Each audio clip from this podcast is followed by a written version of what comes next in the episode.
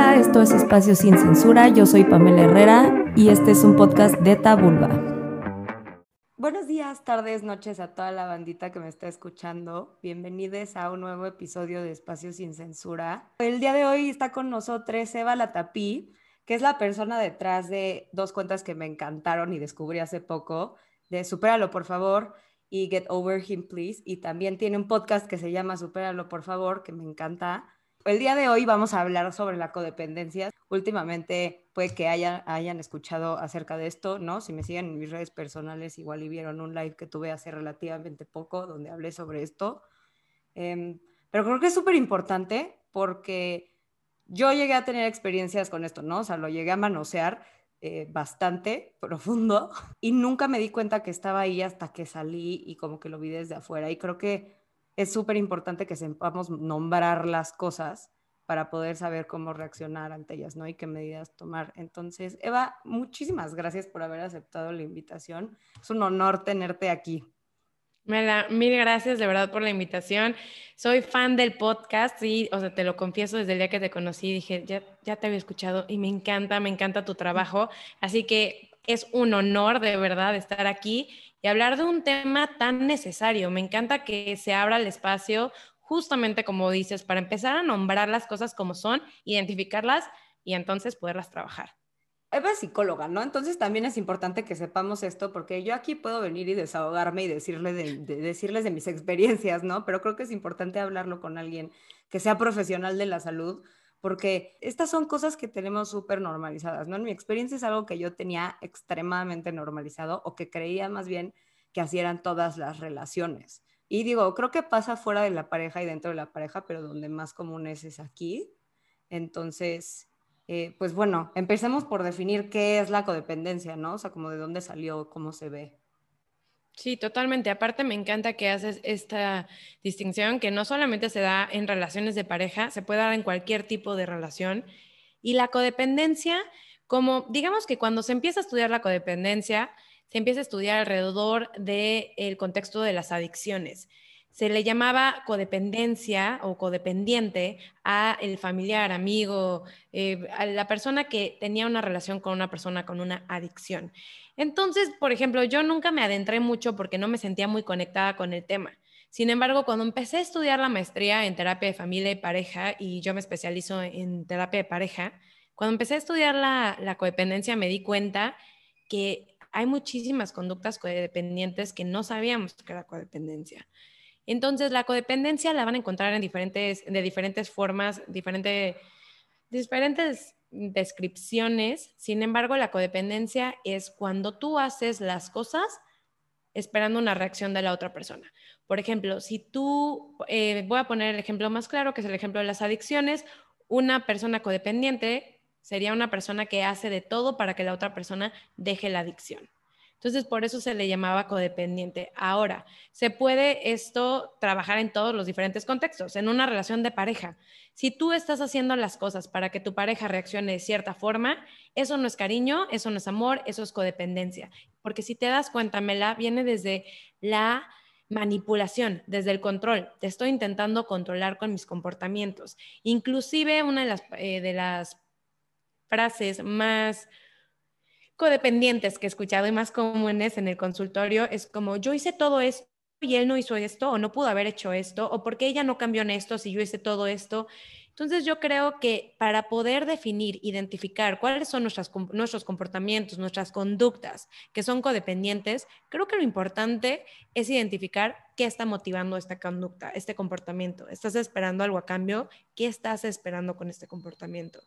Y, es un autoanálisis realmente ver qué tan codependientes somos. Sí, ¿tú crees que todos en alguna medida seamos codependientes? Es que fíjate que no, o sea, yo tengo algo como que con las generalizaciones, porque creo que así, absolutamente todas las personas en el mundo que tengamos un, un comportamiento codependiente en algún punto, se me hace, ay, no sé, muy, no me gusta, no me gustaría decir sí, absolutamente todos y todas, todes. sin embargo, sí creo que la mayoría, o sea que por lo general sí. Sin embargo, así, así que todo el mundo, sí. no sé.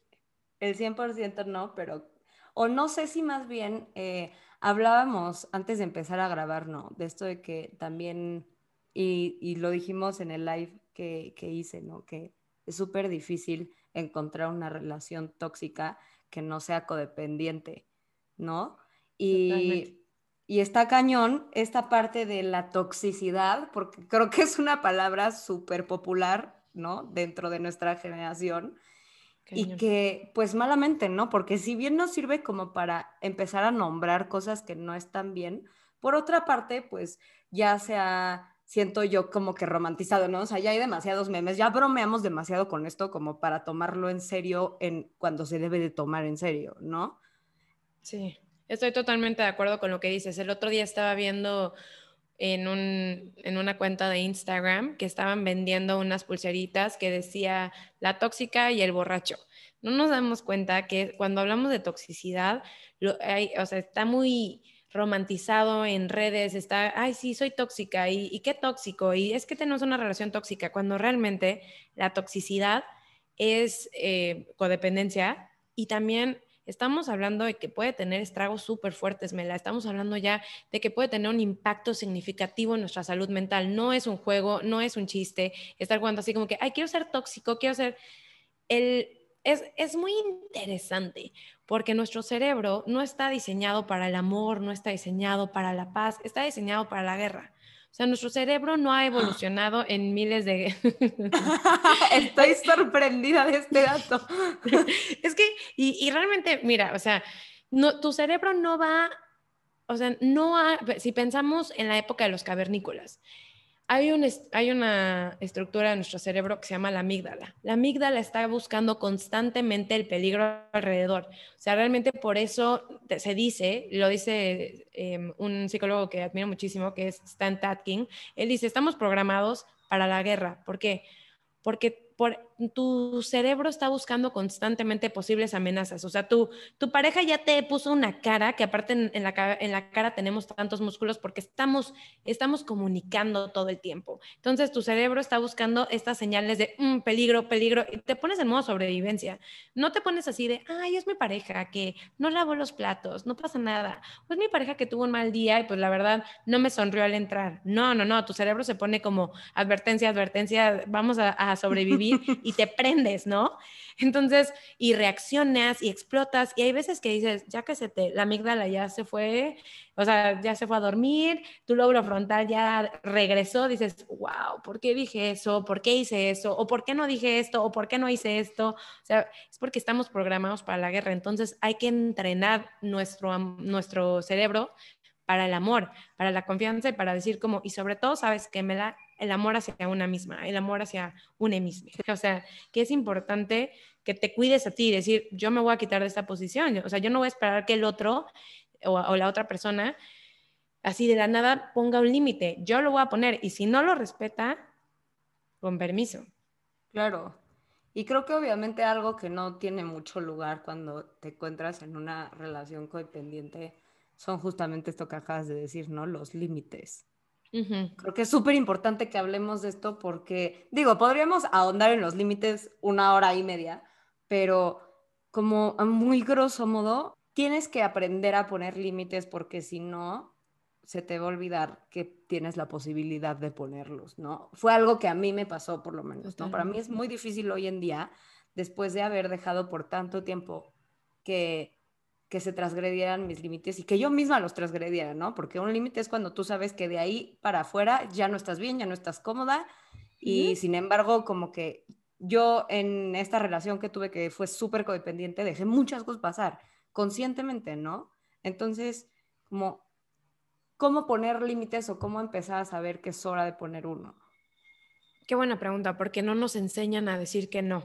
No nos enseñan, o sea, nos enseñan a ser complacientes, a ser buena onda y, y, no se vaya a ofender la otra persona, a estar más preocupadas, preocupados por lo que piensa la otra persona que por lo que yo estoy sintiendo. ¿Cómo saber cuando es momento de poner un límite? Es cuando te empiezas a sentir con incomodidad, con frustración, con molestia. O sea, e, el ejemplo que uso con mis pacientes es como digamos que estás, que a todo mundo le ha pasado, ¿no? Estamos sentadas sentada en una mesa y tú pones, o sea, tu pie sin querer pisa el mío. Creo que a todo mundo le ha pasado que te pisan sin querer. Entonces, en ese momento, ese momento así se siente. Y, yo le pregunto a mis pacientes, ok, ¿tú qué haces? Hay gente que lo quita, hay gente que le dice, oye, ese es mi pie. Ah, ok, ok, una disculpa, ¿no? Porque aparte no lo hacen a propósito. Y hay personas que me han dicho, no, yo lo dejo, qué pena. Si no me está lastimando, yo lo dejo. Y entonces ahí te das cuenta, tenemos que trabajar los límites, es lo mismo. En el momento en el que sientes una incomodidad de, uh-uh, esto no me late, es en el momento en el que dices, ¿sabes qué? Alto. Otra cosa es que no puedes estar cuidando los sentimientos de la otra persona con pinzas y poner un límite. O sea, el límite es un acto de amor propio. Es un límite, te estás escogiendo a ti, te estás... Y al final del día, pues tú vas a ser lo más importante, punto. Y si la otra persona se ofende, esa es su bronca. Claro. Y ahora que esto que dices de, de que es importante como no darle prioridad tanto a, o sea, que no podemos estar todo el tiempo preocupados por qué, cómo va a reaccionar la otra persona. ¿Qué pasa con este contraste entre los límites y la responsabilidad afectiva, por ejemplo? ¿No? Porque siento que es una confusión que pasa mucho, ¿no? A mí me pasa un buen, o sea, como que a veces digo, ah, o sea, como que no es mi responsabilidad si tú te enojas por esto, pero por otra parte, tenemos ya como que súper metida la parte de la responsabilidad afectiva, entonces, híjole, pero entonces si se siente mal, entonces como que es un juego ahí y creo que obviamente sí hay una diferencia, ¿no? Sí. O sea, lo dices perfecto, porque es un punto importante. Sentimos que somos responsables de cómo se siente la otra persona y también sentimos que la otra persona es responsable de cómo nosotras, nosotras nos sentimos, ¿no? Por ejemplo, eh, no hay, y no sé si te ha pasado que te rompes la cara para que la otra persona, no sé, se sienta segura, se sienta amada, se sienta escuchada y la otra persona no se siente escuchada. O sea, tú te paras de pestañas si pudieras y la otra persona no se siente así. La respuesta es porque tú no eres responsable de cómo se siente la otra persona y la otra persona no es responsable de cómo tú te sientes. Tú eres responsable de cómo te sientes y dónde te pones. Porque si tú te estás poniendo en un lugar donde te están faltando al respeto, donde no te sientes valorada, donde no te sientes apreciada, celebrada, todo esto, y no pones un límite y esperas que la otra persona lo ponga, por ejemplo, tengo una paciente que siempre me dice, es que la otra persona debería saber. Y yo, ¿por? O sea, ¿ya le dijiste? No. Entonces, ¿por qué habría de saber? El primer paso es expresar tu necesidad como, hey, ojo, este es mi límite, eso es un no. ¿Me explico? O puede ser como cosas inclusive físicas. Como yo, vivo en Cancún, hace mucho calor, estamos empezando con la temporada de calor, y, digamos que yo digo, ¿qué calor hace? Este, hay que prender el aire. No, no hace calor. Yo es, que no tengo ni siquiera por qué explicarte, me explico, yo tengo calor, o sea, ¿por qué tú me estás diciendo que no tengo calor? O cuando decimos, eso me hace enojar, pero ¿por qué no debería hacerte enojar? ah, ok, entonces ya no me hace enojar. Como tú crees que no debería, eso es ridículo. Esto me hace enojar, punto. Eso es como yo me siento, es mi necesidad. Y la otra persona te puede decir misa, pero tú eres responsable de cómo tú te sientes. Y la otra persona es responsable de cómo, cómo se siente. Si tú le dices que no y no le gusta, va a haber gente que le digas que no y no le va a gustar. Es a lo que llamaríamos como boundary crashers, que significa que te destruyen tus límites. Muchas veces no lo hacen de maldad, lo hacen porque están acostumbrados, acostumbradas a una dinámica. Puede ser que siempre haces favores, que eres complaciente, que todo el tiempo dices que no. Y el día que dices que no, que, siempre dices que sí, perdón. Y el día que dices que no, la otra persona es como, ¿qué onda? o sea, eres una sangrona, ¿qué mamona eres? No, es que eso es un no, no le va a gustar. Y yo no me puedo quedar como, no, no se vaya a ofender. Pues no, no es no, o sea, punto. Claro. Y justo esto es como súper importante, ¿no? Porque creo que a veces em, no me acuerdo en dónde lo vi, pero no sé si hablaba de la manipulación o de qué, pero decía como, es que no es tanto la forma en la que te piden las cosas, sino el miedo que te da cómo vaya a reaccionar, ¿no? Porque pasa mucho con esta frase que todos, todas y todos seguramente han escuchado cuando están en una relación, ¿no? Haz lo que quieras, como tú quieras, ¿no? Pero allá tú, pero ahí es como, ok, Chance no me dijo, cuidadito, porque neta te vas a meter en un pedote si haces esto, pero ya te dio, ¿sabes? Ya tú sabes que tus acciones van a tener una consecuencia. Y hay veces que dices, y a mí me llegó a pasar muchísimas veces, ¿no? Como, pues yo sé que quiero hacer esto, pero esto me va a traer tal consecuencia, por lo tanto, pues mejor no lo hago y, luego, pues cuando me emputaba porque decía, es que dejo de hacer cosas, es como, ay, pero yo nunca te lo pedí. ¿no? Y es como, pues sí, nunca me lo pediste, pero sé que si lo hubiera hecho, me hubiera metido en un pedote contigo, ¿no? Exacto. Y eso, y ahí está la manipulación. Aparte te das cuenta de esta manipulación, la codependencia. O sea, como, ay, tú, tú decides lo que haces. O sea, la manipulación de, pues tú decides lo que haces. Estamos intentando controlar el comportamiento de la otra persona. Eso es manipulación, punto. O sea, el berrinche, el enojo, estoy intentando controlarte. Y y ojo, no viene desde una maldad como tal, porque al final del día todo mundo queremos que salgan las cosas como queremos. Entonces, es como un niño chiquito. O sea, cuando tú un niño chiquito le dices que no, va a ser un berrinche. Se va a enojar, va a llorar, se va a ofender. Pues no, o sea, punto, esto es un límite. Y lo mismo pasa con los adultos, solamente que como somos eh, adultos, adultas, adultes, o sea, no nos damos cuenta que es un berrinche como el de, de una niña chiquita. Exacto, es, un berrinche, exactamente. Y es como, pues no, o sea, es, es que, y es difícil, y todo esto lo trabajo, porque a mí me ha costado trabajo. Esto es, este es el lado del que yo cogeo. A mí me enseñaron a ser complaciente, a siempre decir que sí, hacer buena onda, caerle bien a, a, las demás personas. Y esto me di cuenta que me estaba sacrificando a mí, que yo me estaba comiendo, que yo al final me deja como última prioridad, si se le puede llamar prioridad a eso, y al final del día me sentía drenada, me sentía vacía, terminaba en relaciones súper tóxicas, que no románticamente tóxicas como, que, como creemos que es, son relaciones tan tóxicas que terminan dañando tu autoimagen, tu autoconcepto, la relación contigo misma o contigo mismo, y, y eso es súper, súper dañino.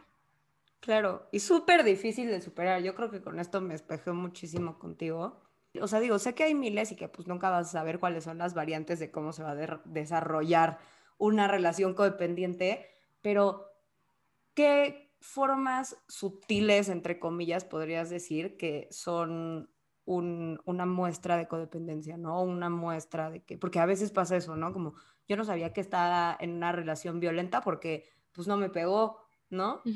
Y de repente te sales de ahí y como que empiezas a, ver cosas y dices, a mí me pasó, ¿no? O sea, que yo decía, ay, pues yo solo me estoy peleando con este vato.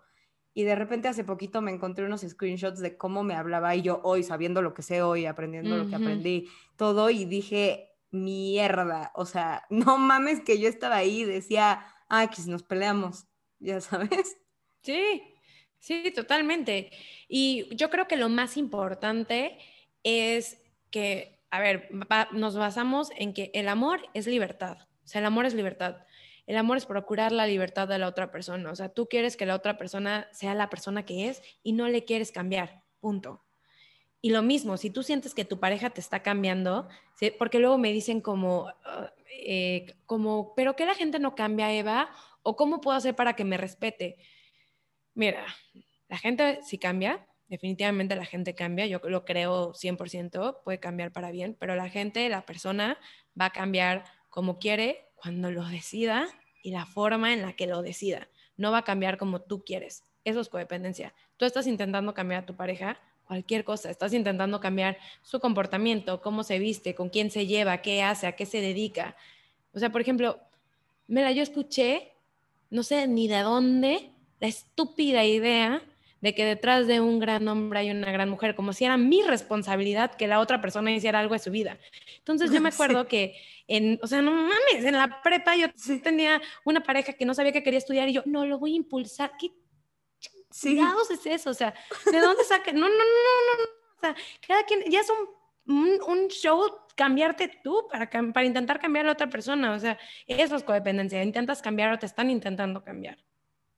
100%. Y aparte ahí siento que también entra un tema entonces de, de saber que como que la identidad la construyes tú, ¿no? Porque esto que dices es súper importante. O sea, es como, güey, apenas si sé quién soy yo, apenas me conozco yo, ¿no? O sea, como claro. que no sé si te dicen quién tienes que ser durante muchos años de tu vida y de repente llegas a un momento, este, pues idealmente, ¿no? Para todas las personas, igual ya no todas les pasa, ¿no? Pero llegas a un momento en donde ya dices, mm, ¿quién soy en realidad? ¿Quién quiero ser? ¿En realidad me gusta lo que me gusta o por qué lo hago? ¿No? Y entras en una crisis, a mí me pasó que dije, güey, la mitad de las cosas que hago, digo y pienso no tienen nada que ver con quién soy yo, ni me gustan, ¿no?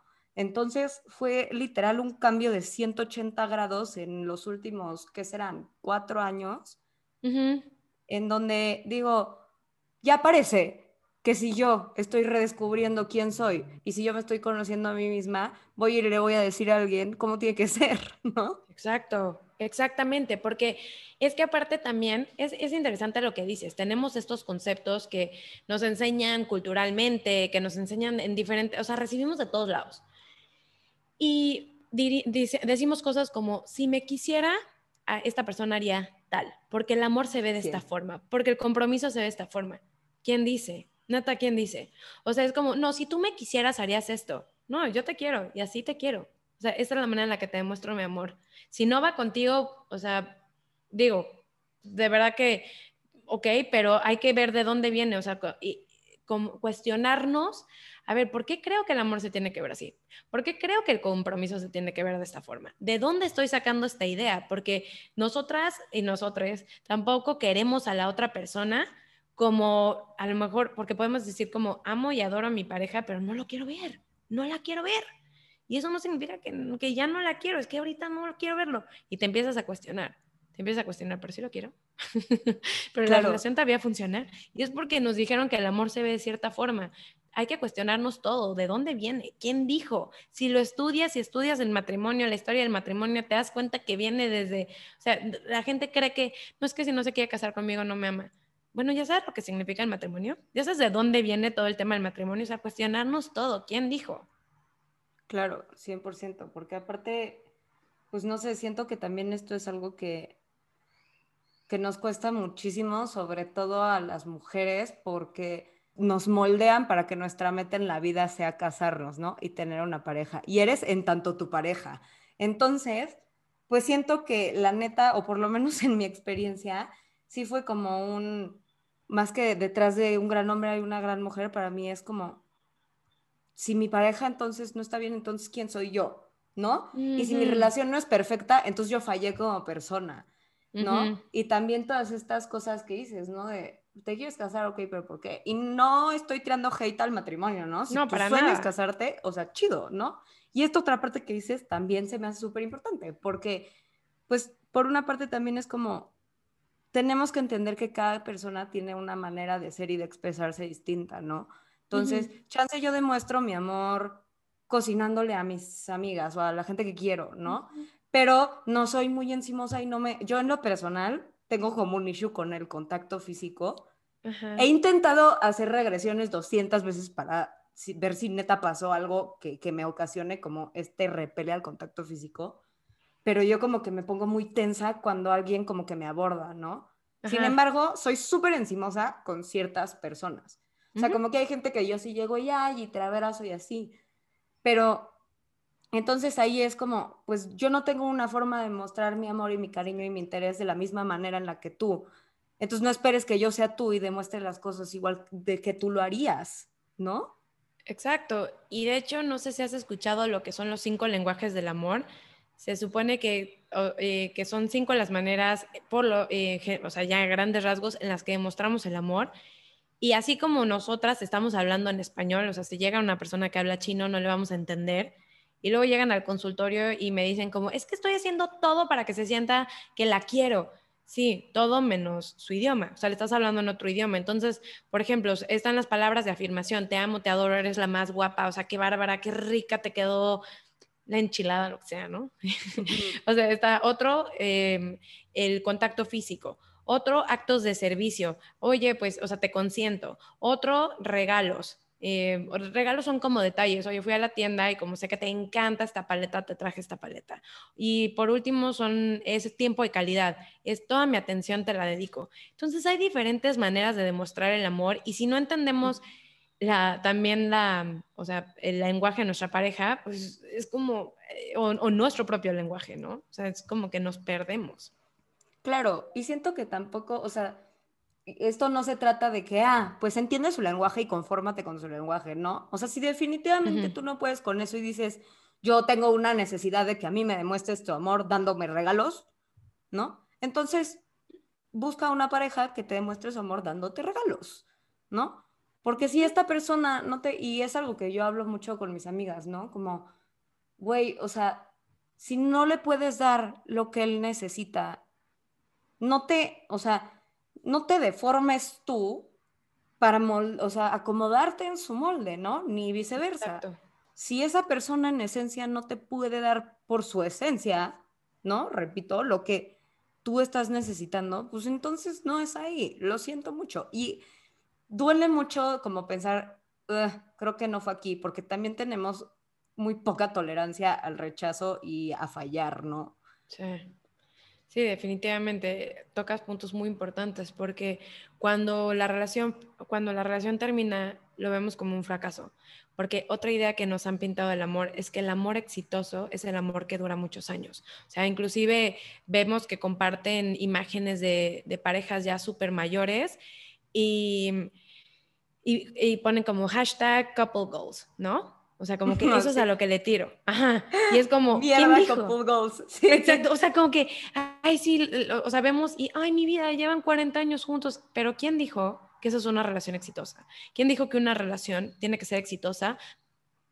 Perdón, para ser exitosa tiene que durar 40 años, 50 años. O sea, una relación puede ser exitosa y puede ser una relación de dos semanas. ¿Me explico? O sea, el tiempo, esa es otra idea. O sea, puedes tener la mejor conexión y vino esa persona en este momento de tu vida y, lo le honras, le agradeces, gracias, vino en el momento en el que tenía que venir y se tuvo que ir en el momento en el que se tuvo que ir. Y yo creo que las, las parejas eh, cumplen ciclos, a veces estos ciclos sí son de 40 años y pueden ser muy exitosos, y a veces son de meses, a veces son de unos años, o sea, a veces son de semanas. Y yo creo que puedes, porque esa es otra cosa que nos duele a la hora de, que esa es como mi mero mole, las rupturas, es otra cosa que nos duele, esas expectativas de, pero no duramos 40 años, pero de todos modos la relación fue poca madre, aunque no duró 40 años. Exacto, y siento que muy pocas veces nos quedamos con eso, ¿no? De que, o sea, ¿por qué le tienes que encontrar el, la falla, ¿no? Si nada más como que duró lo que tenía que durar y está bien no nos culpo porque literalmente nos maquinaron así, ¿no? Y es súper difícil desaprender esas cosas, pero vale mucho la pena y ese es el objetivo de todo este podcast en general y de yo creo que tu podcast también. Sí. Cuestiónatelo, ¿no? O sea, nada más cuestiónatelo. Ya si llegas a la misma conclusión donde empezaste, pues está bien, ¿no? Pero probablemente no vaya a ser el caso. Entonces, siento que también como que tenemos de verdad muchísimas presiones en cuanto a las relaciones y esto de las rupturas justo se vuelve súper difícil.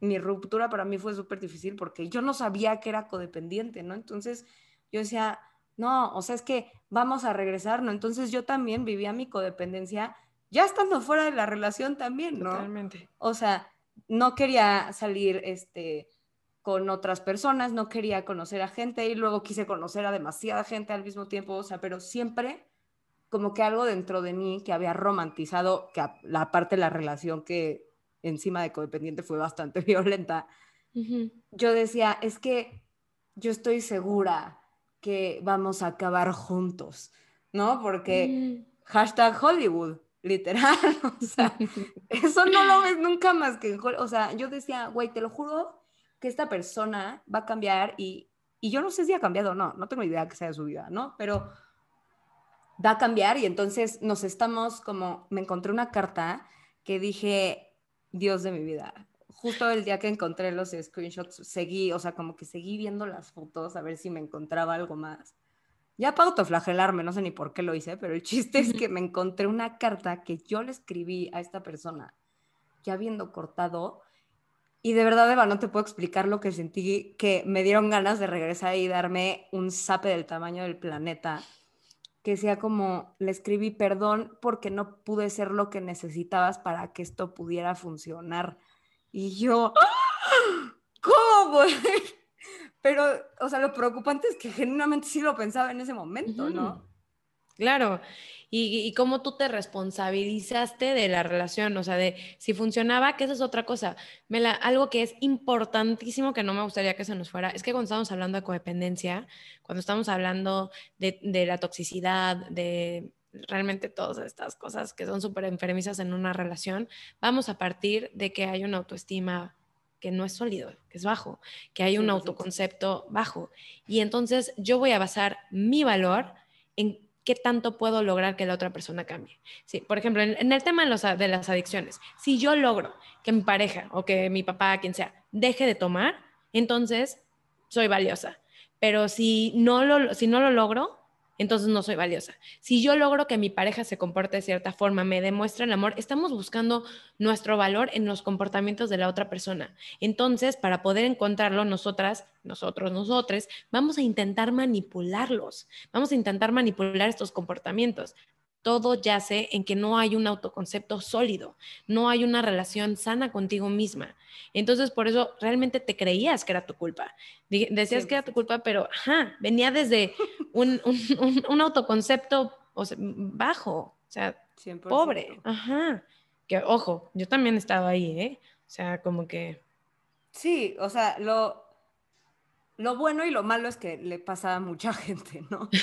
sí, exacto. Sí, sí, definitivamente. Y entonces, para poder trabajar la codependencia, para poder trabajar que haya una relación saludable, lo primero que tenemos que empezar es a trabajar en una, en una, en uno, en una misma. O sea, realmente el trabajo es interno porque si tú eres una persona, por decir, que te conectas fácilmente con los celos, entonces tu pareja no hay nada que pueda hacer para hacerte sentir segura, seguro, seguro. O sea, eso es tuyo, eso es tu chamba. Si tu pareja te falta el respeto, porque entonces está acostando con otras personas y eso para ti no están dentro de los acuerdos de la relación, lo que tú quieras. Entonces, eso es tu chamba, trabajar, ¿qué haces ahí? Te replanteas, ¿qué hago aquí? Pero no intentar cambiar a la otra persona. es como, ay, pero me trata súper mal, ¿qué haces ahí? O sea, realmente, ¿qué estás haciendo en una relación donde hay abuso? Y trabajé muchísimo con violencia doméstica, con sobrevivientes de violencia doméstica y algo que, o sea, trabaja con señoras que llevaban 30 años en relaciones súper, súper, súper violentas. Y cuando yo estaba como impactada con lo que escuchaba, yo decía, ¿por qué te quedaste tanto tiempo? O sea, ¿qué te motivó? Y siempre me decían lo mismo. Estaba esperando que cambiara. Siempre tuve la esperanza de que cambiara. Estamos esperando que la otra persona cambie. Para poder cambiar a una persona, o sea, tú le puedes decir cuáles son tus necesidades, tú le puedes decir qué es lo que quieres, punto, porque tampoco creo que te va a leer la mente, no creo en eso tampoco. Pero le puedes decir qué es lo que necesitas. Y si la otra persona lo ignoran, te falta el respeto, entonces ahí es tu chamba.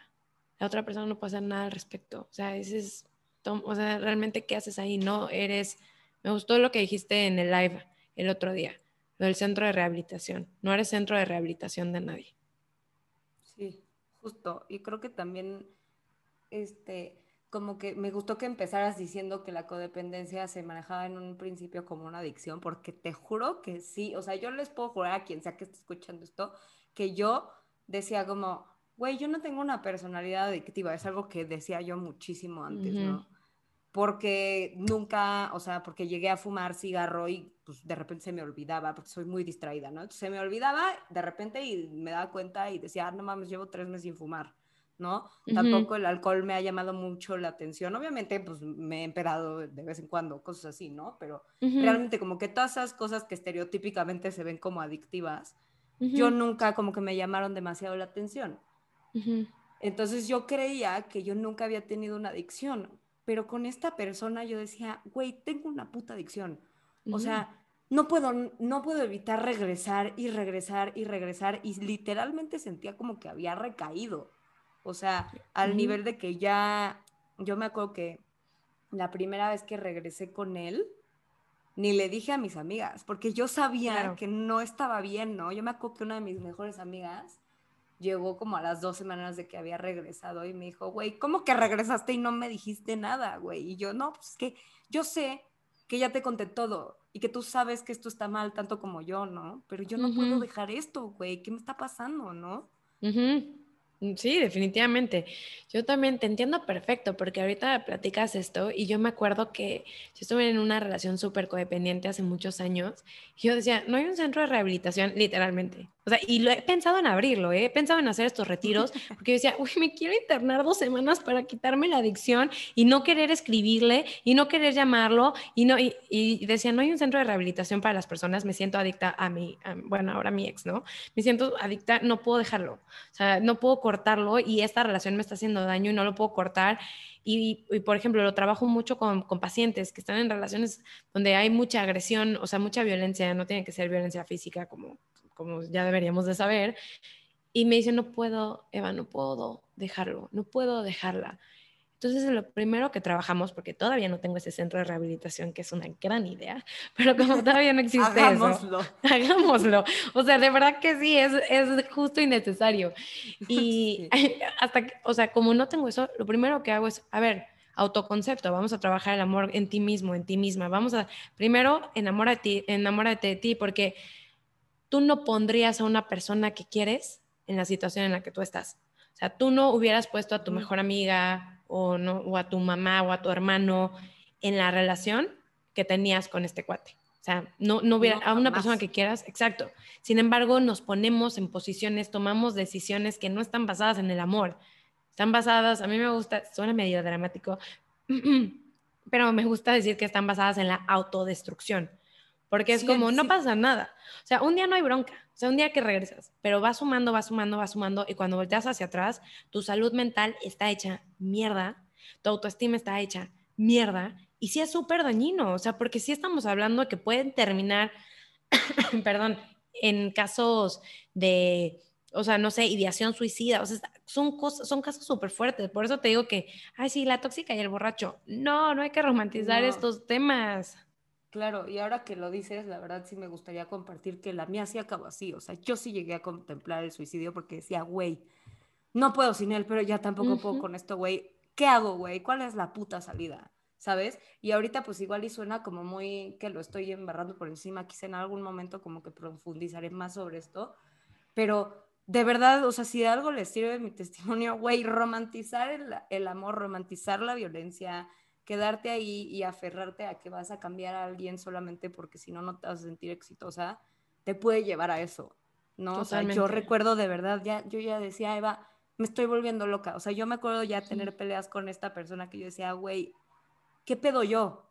O sea, ¿qué pedo conmigo? Yo, a mi discurso hacia mí misma decía, güey, me estoy volviendo loca. ¿Qué pedo? ¿No? Y, no, y, te desconoces. ajá, pero sin embargo decía, ok, me estoy volviendo loca, pero, si no me dejes, ¿no? Y yo, ¿qué pedo con esto? ¿No? O sea, hoy lo veo y digo, todo mal, ¿no? O sea, todo mal, absolutamente todo mal. Claro, y justo me la, o sea, no fue de que empezaste a andar y al día siguiente, ay, estoy, estoy metida en este infierno, ¿no? Porque es un infierno emocional, realmente. Te desconoces, no, te pierdes el piso. Es como cuando te está revolcando una ola, o sea, no, no sabes dónde es arriba, dónde es abajo, no entiendes qué está pasando. Y no fue de la noche a la mañana fueron ciertas decisiones que fuimos tomando, o sea, que fuiste tomando, por ejemplo, en tu caso. Digo, pero es que yo también me proyecto, no te voy a mentir, ¿no? te escucho. Y, o sea, que vas tomando poco a poquito hasta que volteas hacia atrás y dices, madres, estoy metidísima, o sea, estoy metidísima en esto y, y, esto ya me está haciendo daño, pero fueron pequeños límites que tú fuiste ignorando tuyos. O sea, fuiste ignorando ciertas intuiciones de, oh, esto no me vibra, pero bueno, porque lo amo porque así es el amor. El amor es sacrificio y todas esas estupideces que escuchamos que hay que replantearnos. O sea, existe un amor bonito, existe un amor sano, un, amor consciente, pero hay que trabajarlo. 100%. ¿Y qué pueden, o sea, porque digo, podría, podríamos hablar de nuestra experiencia como tal, pero siento que más allá de dar a papacho, como que funciona más decir qué puedo hacer, ¿no? O sea, qué puedo hacer si estoy en una relación así, si estoy escuchando este podcast y me cayó el 20 de que estoy en una relación codependiente, ¿no? Sí, yo creo que, o sea, dependiendo qué tan, qué tan metida, metido, metide, te sientes en la relación, pero es buscar ayuda. O sea, yo sí creo que es, si te está resonando esto, es buscar ayuda. La ayuda siempre está disponible tener ese punto como tú con tus amigas, o sea, tener una, red de apoyo, porque algo que pasa es que nos vamos aislando también, vamos cortando, porque sabemos que está mal lo que estamos haciendo. Y recordemos que lo más importante es la relación contigo. Entonces, si tú ya te estás sintiendo así, yo sí creo que es importante buscar ayuda y trabajar en ti, porque la única persona, la única persona que te va a sacar de esto, de esta telaraña, eres tú misma, eres tú mismo. Se vale pedir ayuda, o sea, a veces sí se vuelve, es, lo que digo, no es chiste, a veces se vuelve súper pesado, es un chorro de trabajo interno, sí, pero sí puedes salir de esto. O sea, no te tienes que quedar en una relación donde te está haciendo daño, donde estás perdiendo tu esencia para, para hacer que la otra persona se quede. O sea, no te tienes que quedar ahí, puedes buscar ayuda, existe el amor bonito, existe el amor consciente, hay que trabajarlo, pide ayuda. Y sí existen apoyos que, porque muchas veces dicen, ¿no? Como, pues sí, pero es que es muy fácil para algunas personas decir como, ve y paga un psicólogo, ¿no? Hay muchas otras personas que no tienen acceso lamentablemente porque no se le ha dado prioridad, ¿no? Em, a la salud mental y urge, pero también quiero decirles que yo me enteré hace relativamente poco, pero que existe, em, así como alcohólicos y adictos anónimos, existe codependientes anónimos, ¿no? Entonces, no tengo el dato, la verdad, de alguna puntualmente. Lo voy a buscar y lo voy a intentar poner en la descripción de este podcast también por si alguien necesita, pero existe. Entonces pregunten si hay grupos, ¿no? De, este, cerca de donde ustedes viven y vayan y creo que también sirve mucho escuchar las experiencias de los demás, ¿no? Y decir como, güey, o sea, si hay gente que pasa por esto, ¿no? Y así como hay gente que pasa por esto, como sostenerte en ese andar mientras te vas tú reconstruyendo es súper importante. Totalmente. Y de hecho, o sea, sí, existe, existe este grupo de apoyo que está basado en los 12 pasos como Alcohólicos Anónimos. Y según yo, yo, yo estaba viviendo en Los Ángeles y regresé hace relativamente poco. Hay una página que se llama coda.org que, puedes poner tu código postal y te dice dónde hay una. Según yo es a nivel mundial, esa es la que yo sé que está en Estados Unidos.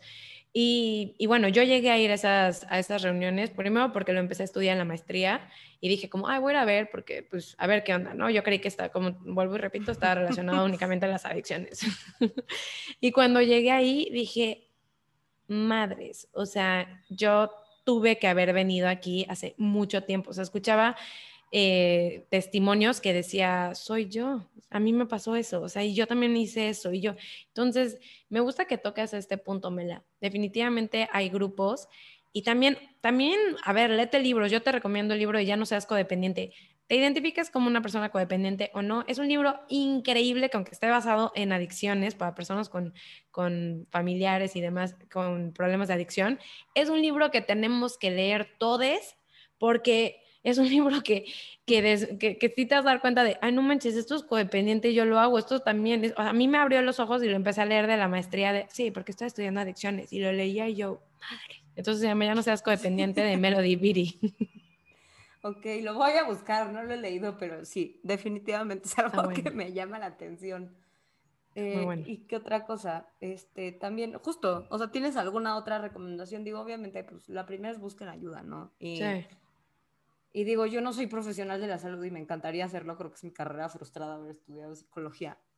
En algún momento se, se hará, estoy casi segura. Yo también. Pero, pero sí busquen ayuda, ¿no? O sea, también yo conozco, o sea, les voy a intentar poner como lo más que pueda, pero líneas de ayuda gratuitas y cosas así, porque de verdad es algo que urge trabajar y así como dices, ¿no? El día que tú llegaste a esa junta de coda, como que yo, el día que me di cuenta que definitivamente sí había pasado, número uno, por una relación con mucho abuso y número dos, que yo era codependiente, dije, no mames el trabajar que tengo que hacer, brother, ¿sabes? Y ahí seguimos, obvio, ¿no? Y obviamente pues la construcción de tu, de tu autoestima, ¿no? Y de tu autoconcepto, pues es algo que siempre vas a tener que trabajar, ¿no? Porque van a venir cosas nuevas que llegan con la edad y más cosas, pero pues es, importante que nos demos prioridad a nosotros mismos. Siento que no definitivamente. No, definitivamente. Y, sí, justo el autoestima, me gusta verlo como un músculo que trabajas. O sea, si no lo trabajas, se atrofia. Es algo que tienes que trabajar todos los días. El diálogo interno. El diálogo interno dicen que en promedio un 80% es negativo. 80% de los comentarios que te dices a ti misma, mismo, mismo, son negativos. ¿Ok? Entonces, imagínate que hay que enfocarnos en ese 20%, hay que hacerlo más fuerte, hay que trabajarlo, porque si no, el diálogo interno te come. El autoestima hay que trabajarlo todos los días, el amor propio hay que trabajarlo todos los días. Y creo que vivimos en, un, en una sociedad, en una era en la que nos bombardean de que como que si crees en ti es como, ay, sí, qué optimista, qué, qué, qué positivo. Sin embargo, la cabeza es muy cabrona, o sea, los miedos se te meten como el humo, o sea, las dudas sobre ti misma, sobre ti mismo, se te meten como el humo. Entonces, yo creo que si es algo que se tiene que trabajar todos los días, si ya estás escuchando este podcast, ya estás trabajando en ti, por algo llegaste a esto. Claro, y creo que después de todo lo que hemos hablado podrán darse cuenta que es mucho más común eh, y fácil ser codependiente de lo que pensábamos, ¿no? Que no está tan alejado de la realidad de seguramente eh, muchas de las personas que estén escuchando esto. Eh, yo en lo personal, de verdad me sorprendió demasiado darme cuenta que yo estaba en esa situación y, y que no pasa nada en el sentido de que justo lo que dices, ¿no? O sea, si ya te diste cuenta, si ya estás aquí, si estás resonando y te estás abriendo a resonar, porque también la negación es muy cabrona. Muy. ¿No? De, nah, yo no, güey, yo no soy así. O sea, sí me grita y así, pero pues así es él, él se emputa, ¿no? Y es como, no, güey. O sea, no andes justificando la violencia por nada, porque nunca se me va a olvidar eh, el día que una vez me estaba peleando muy feo con esta persona, pero me gritaba, de verdad, o sea, eran unos gritos que yo dejaba mi celular en la mesa y se escuchaba, ¿no? Y alguna vez yo estaba en el estacionamiento de la universidad y pues esta persona me andaba, no sé ni de qué, pero de algo me estaba gritando, ¿no? Y yo tenía el celular literal como a la altura de mi codo, ¿no? O sea, ya desde ahí escuchaba cómo me gritaba. Y yo, puta, güey, o sea, ya nada más que se calle para poderme poner otra vez el teléfono normal, porque qué pena, o sea, y justo llegó, o sea, yo no me di cuenta que atrás de mí estaba un profesor que justo me acaba de dar la clase de la que yo venía saliendo. Y cuando colgué, o sea, no, más bien como que me di cuenta que estaba ahí y entonces colgué. O sea, dije, güey, no, ya qué oso, ya sabes. O sea, me daba pena. No me más pena que la gente supiera que yo saberlo, que eso también está mal, ¿no?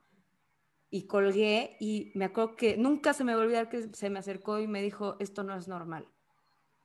Wow oye, o sea, me dijo, te puedo decir algo, de verdad, no me quiero meter, pero acabo de escuchar todo esto y te quiero decir que te llevo fácil 30 años y te puedo decir que esto no es normal, así no son las relaciones. No pienses que esto es lo que pasa todo el tiempo, ¿no? Y ahí fue cuando yo dije, güey, ¿será? ¿Será que neta así no es el mundo? Y creo que, y me acabo de dar cuenta de esto, ¿eh? Creo que ese fue el momento en el que yo empecé a cuestionarme si realmente había algo más allá de esto, ¿no? Claro. Y empecé a plantearme realmente terminar con esa relación, pero qué cabrón que tuvo que llegar alguien más, ¿no? Y decirme, güey, ¿qué pedo, bro? O sea, eso no, eso no está bien.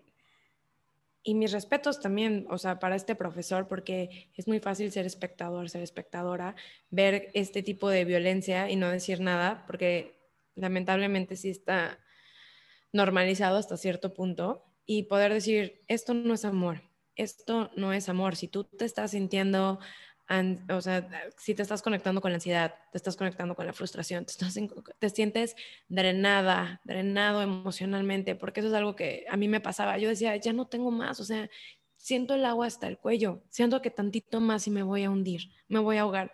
Esto no es amor. El amor te sientes libre, eres tú, no tienes por qué darle explicaciones a nadie. O sea, brillas cuando con el amor bonito brillas y la otra persona celebra tu brillo y obviamente hay un respeto y hay un compromiso y la verdad es que sí existe, este amor existe. Todo lo demás, todo esto que vemos en las telenovelas, todo esto que vemos como amor pasional, porque yo lo llamaba así. Yo creí que si el amor no era pasional, era un amor mediocre. Si no era un que te celo y me celas y... Sí, literal. o sea, era, era un amor mediocre. Así le decía yo. Y ahorita digo como, wow, ¿y cuánto daño me hizo? ¿Y cuánto daño nos hicimos? Porque yo hice mucho daño también. Y fue porque yo no sabía que eso no era amor. Eso era codependencia. Claro. Entonces, pues, espero que si alguien resonó con esto, esta es la señal que estaban esperando. Me gusta, sí. De verdad, porque tú y yo podemos decir, este, y tú desde lo profesional, pero también desde lo personal, ¿no? O sea, sí se sale de eso, se los juro. Sí se sale, cuesta un huevo, pero entre antes te salgas, menos chamba te va a tocar después, ¿no? Totalmente. Definitivamente, o sea, salir de una relación tóxica es complicado, sí, Puede ser desafiante, definitivamente, pero vale absolutamente toda la pena. Porque ya que sales y te retomas a ti y te reconectas contigo, puta, te sientes invencible. O sea, y obviamente puedes volver a caer porque pues, hay que seguir trabajando todo el tiempo, es un trabajo interno de todos los días. Sin embargo, cuando logras salir, es una satisfacción que dices, wow, tanto me costó tomar esta decisión, tanto me costó salirme de aquí y ya que me salí, digo, wow, gracias, gracias a mí misma, a mí mismo que pude salir de esto. Claro, o sea, como que ahorita que decías esto me imaginé como cuando entras al mar y como que nadas muy, muy hasta el fondo y luego ya no quieres salir porque te da miedo que te revuelque la ola, ¿no? Entonces, hasta que de repente, pues dices, güey, en algún momento me voy a tener que salir de aquí, ¿no? Pues ni modo que me quede aquí toda la vida. Y sales y en efecto te revuelca la ola y la pasas ojete como por tres segundos, ¿no? Que obviamente el tiempo es relativo cuando estamos hablando de terminar una relación tóxica, una relación codependiente. Pero vaya, lo que me refiero es que una vez que ya, o sea, te rindes ante ese, ese pequeño o grande o lo que sea, pero a ese periodo de pasarla mal o de atravesar tu miedo, una vez que sales, o sea, de verdad, pregúntense o acuérdense cómo se siente salir de una ola después de que te acaba de revolcar. El alivio. O sea, uh, sí, justo. O sea, yo puedo decir que después de haber salido de esa relación, de verdad tuve un renacer completo. Y hasta la gente me lo dice, que, güey, o sea, tienes vida otra vez. Está cabrón. Sí, justo. Es, es, eh, o sea, es muy bonito, vas a pasar por un duelo, termines una relación como sea, ¿no? Eh, eh, vas a pasar el proceso del duelo, pero después de ese duelo, o sea, que hay mucho trabajo interno, hay mucha transformación, después de ese duelo, te, si abres bien los ojos en este proceso, te prometo que va a haber una versión de ti más fuerte, más, más, más informada, más y sobre todo más consciente. Entonces, estamos transformándonos todo el tiempo, todo el tiempo estamos creciendo. Hay madrazos que nos duelen más. Salir de una relación tóxica es súper fuerte y al mismo tiempo es súper posible. Está en ti, puedes. Y te prometo que si tú haces tu trabajo interno todos los días, o sea, estás un día, una hora, un minuto más cerca de sanar tu corazón y de, y volverte, convertirte en esa versión de ti que todos los madrazos que te metiste, de, o sea, es, una versión más bonita. Claro, y mucho más sabia, ¿no? Y obviamente, pues no es que tengas que pasar a fuerza por una relación codependiente o alguna situación fea para hacerte más sabio, pero de verdad sí son cosas que si desafortunadamente tuviste que pasar, te prometo que vas a salir de ahí siendo mucho más sabio. Y que ojalá deseo de todo corazón que nunca vuelvas a caer en eso, ¿no? Pero creo que es menos probable una vez que ya te atreves a terminar con eso, ¿no? Porque claro. ya lo ves distinto. O sea, a mí me pasa ya ahorita que yo, en la cantidad de cosas que me fijo, si alguien me empieza a hablar, ¿no? No he vuelto a salir con nadie, pero si alguien ya desde que me empieza a hablar, ya me empiezo a fijar así de, mm, ok, ¿y cómo habla, no? ¿Y cómo es su dinámica con sus amigos? Y, ¿sabes? Y como, ¿qué cositas hay ahí? ¿Y cómo estoy yo también? ¿Cómo me siento yo, no? ¿Qué hago? ¿Estoy idealizándolo? No lo estoy idealizando, estoy queriendo controlarlo o no, ¿no? Ya también tú haces ese ejercicio de decir, a Totalmente. o sea, ¿qué actitud estoy tomando ante esta situación, no? Porque no, definitivamente no quiero volver a encontrarme en lo que estaba.